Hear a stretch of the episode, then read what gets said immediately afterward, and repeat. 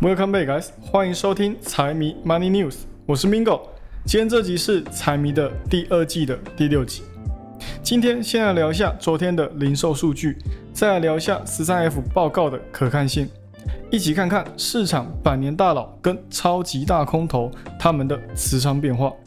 接下来，特斯拉再次调低车价的消息，以及我对特斯拉的未来展望。好，那我们废话不多说，我们直接开始。上来呢，就先先来聊一下零售数据。原本市场给的预期就已经给的很高了哦，没想到这一次实际上公布出来的数据呢，会更加的高。很大程度上是因为类似于亚马逊的会员日搞出来的一些活动，让买家争相呼应，生怕买不到一样。七月的环比零售数据零点七，超出预期的。百分之零点四，通胀的小幅衰退，现在看起来反而是提高了大家的购买力道。之前因为物价太高买不下手的哦，都趁这个活动买买买。哦，看起来现在大家手上明显还有很多钱可以用。哦，服务餐饮的花费呢也是毫不手软啊，连 GTP 数据也给上调到百分之五，感觉得出来现在衰退的担忧越来越轻。那如果经济数据继续保持相同的水准，那我们或许会看到高利率真的继续维持在比我们想象的还要来得久的时间段，甚至最后变成一个固有形态。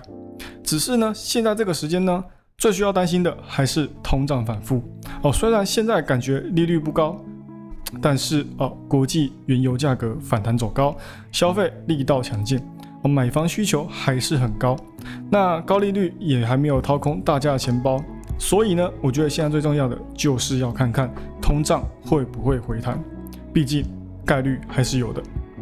接下来呢，评级机构又想要再次对美国金融业下手了，评级下调危机也瞬间在银行业之间蔓延。哦，这次可能不只会针对中小型银行哦，也有可能会一并下调到像是摩根大通这种大银行。上个礼拜穆迪调整完之后呢？就有说他们只是会把其他银行纳入观察名单看看，还不会那么快就下手。这礼拜会议的警告呢，相当于就是给市场一个当头棒喝哦。不仅仅是整个银行业在动荡，标普呢也因为这样子继续往下走。啊，看起来接下来呢，拜登跟耶伦哦又要准备说辞来呛下评级机构了。再来就是美国的十三 F 报告，在近期呃也公布了几大基金手上所持有的仓位情况。我们先来讲一下比较奇葩的哦，等等再来说说大家都熟知的那位市场活化石。现在要来说的就是人称美股超级大多头的 Michael Burry，他在第二季又有什么样的神奇操作哦？至于为什么会说他奇葩哦，我讲完下一句话你就会明白了，就是因为。他手上有百分之九十四的仓位呢，都在放空 QQQ 跟 SPY，分别持有七点三九亿美跟八点八六亿美的 Put Option。哦，手上原本做多的部位呢，现在能卖的都卖掉了，做的可以说是非常的绝。他说他做空第二名，哦，没人敢说他第一名。银行仓位跟中国的京东还有阿里巴巴也是几乎全都清空。哦，原本这两只中概股也都是 Burry 在第一季持有最多的股票部位，现在呢也全部都清掉了。那我相信市场内的大佬没人比他还要更空。如果他是要来做对冲，那对冲的是有点过头了哦，只在手上留有六趴的多头仓位。只是呢，哦，他还剩多少现金在手上呢？哦，这我们还目前还看不到啊，因为他这个报告上面呢，他只需要跟大家公布他的总仓位，所以我们不知道他是不是拿了百分之百的资金仓位呢，去压注在 QQQ 跟 SPY 上面，也有可能他只是拿了一部一部分资金去做空。但是不管怎么样，哦，现在是很明显他看空了整个市场啊，也不知道他看到什么。会有可能是下一个泡沫吗？哦，这我们就不知道了。毕竟除了零八年一战成名之外呢，后面它就没有什么优异表现了。哦，近期市场过热回调，哦，已经是一个现在进行式。只有让市场的情绪冷却下来，才能继续走得更高。哦，所以从长期的角度来看呢，哦，回调反而是一个好消息，而且。Burry 呢？哦，他也是一个摇摆人哦，常常改变策略，错误的判断也是很多。所以相比另一位我等等会说到的股神 Michael Burry，我觉得哦，听听就好。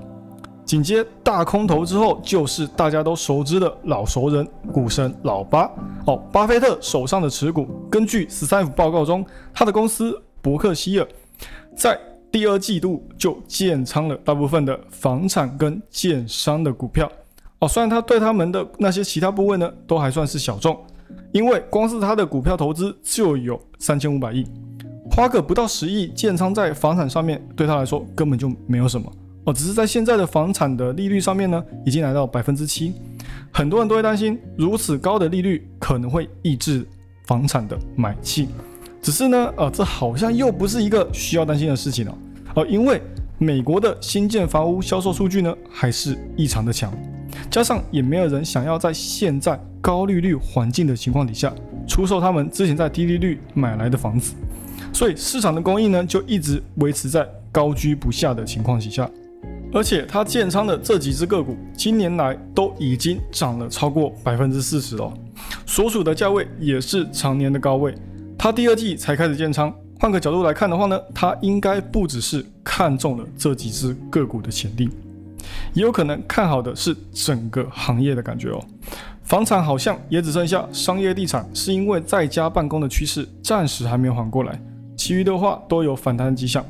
伯克希尔的第二季营收也不错，股价也在上礼拜创新高。手上的持股基本上没有什么改变，除了通用汽车持股砍半，跟能源类股有稍微增加西方石油的仓位，减少雪佛龙的仓位之外呢，就没有什么其他更新了。只是呢，哦，我必须要说，哦，巴菲特近年来的操作都偏向更加的激进了，比较没有像以前一样一买进就持有超过十年的打算。台积电也是一样，买了几个月就几乎快清仓。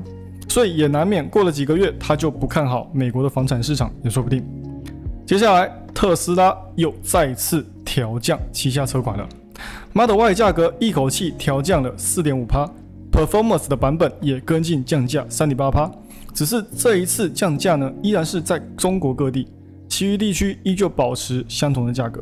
上礼拜的时候，特斯拉也在中国推出 Model 3的买车保险补贴，就是帮降价找个理由。好，一口气降价了三台车的价格。那对于降价这件事情呢，当然不是只有特斯拉自己在这样搞，中国的其他车厂也都在做同样的事。不然哦，一不小心，中国的电车市场就要被特斯拉占领了。当然这是开玩笑了，只是他们也不得不防一下嘛。毕竟中国销售最好的 SUV 是谁？是特斯拉的 Model Y，再来才是魏小李的车款，这不得不防。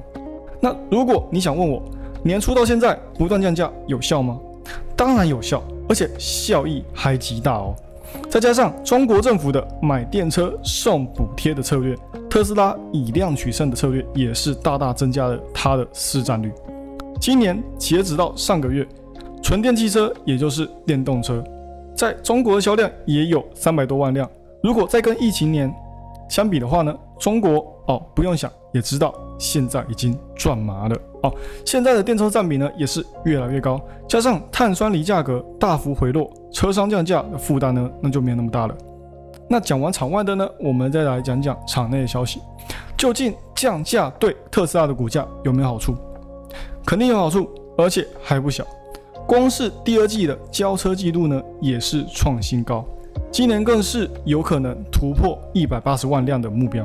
要知道，特斯拉在去年只有交付一百三十万辆，今年才过一半，就已经在往一百八靠拢哦。只是有好也有坏，虽然前面降价杀很大，得到了很多销量，但是毕竟是用降价来换来的，所以一定程度上也会对盈利能力造成一些影响。